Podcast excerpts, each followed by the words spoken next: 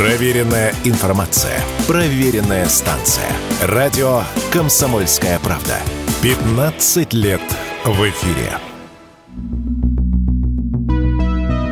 Чиновники предложили запретить российским гражданам и компаниям покупать рекламу у иноагентов и самим рекламировать их ресурсы.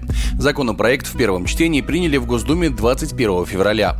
По задумке депутатов, первый раз нарушение будет наказываться штрафом от 50 тысяч рублей для физических и до полумиллиона для юридических лиц.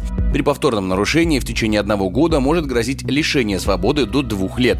По словам чиновников, российские компании продолжают покупать рекламу у различных блогеров, признанных в России иноагентами. Например, рекламу разных курсов можно часто увидеть у Юрия Дудя, Алексея Пивоварова и Ирины Шихман, и их не останавливает статус этих людей. Закон вызвал большое количество вопросов у юристов. Например, непонятно, можно ли будет размещать рекламу на ресурсе организации, которая иноагентом не признана, но управляется человеком, который есть в реестре Минюста.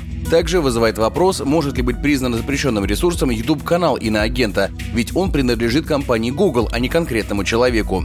Велик риск и создания ситуации, когда компания-конкурент нарочно будет заказывать рекламу своих соперников у иноагентов, и такая сырость закона в итоге выльется в долгие разбирательства в суде. Об этом радио «Комсомольская правда» рассказал юрист, управляющий партнер международной юридической компании «Касин и партнеры» Олег Касин все понятия, например, понятие иноагент, оно у нас закреплено в законе. Понятие реклама тоже принципе легко определяется. Другой вопрос, если, например, фирма-конкурент размещает рекламу, то да, такие эксцессы могут быть, и разбираться придется в суде. Поэтому такие есть лазейки. И что очень плохо, вот с этими новыми сырыми законами мы наблюдаем и видим, что желание большое есть навести в этой сфере порядок, но как это будет применяться на практике никто не знает.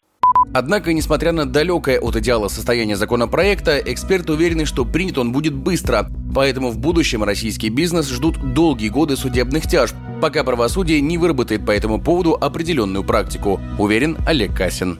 Я полагаю, его примут очень быстро, ну, потому что мы понимаем, это политическая воля, и, и тут как бы не до пустяков в виде интересов бизнеса. Поэтому примут его быстро, а вот разбираться будут с этим вопросом очень долго, пока они пройдут суды, пока они не пройдут первую инстанцию, а это решение потом не закрепится во второй инстанции. В конце концов, должно дойти до Верховного суда, и Верховный суд это будет уже толковать, как правильно применять закон так что впереди нас ждут очень интересные, но не сказал бы, что стабильные для бизнеса времена.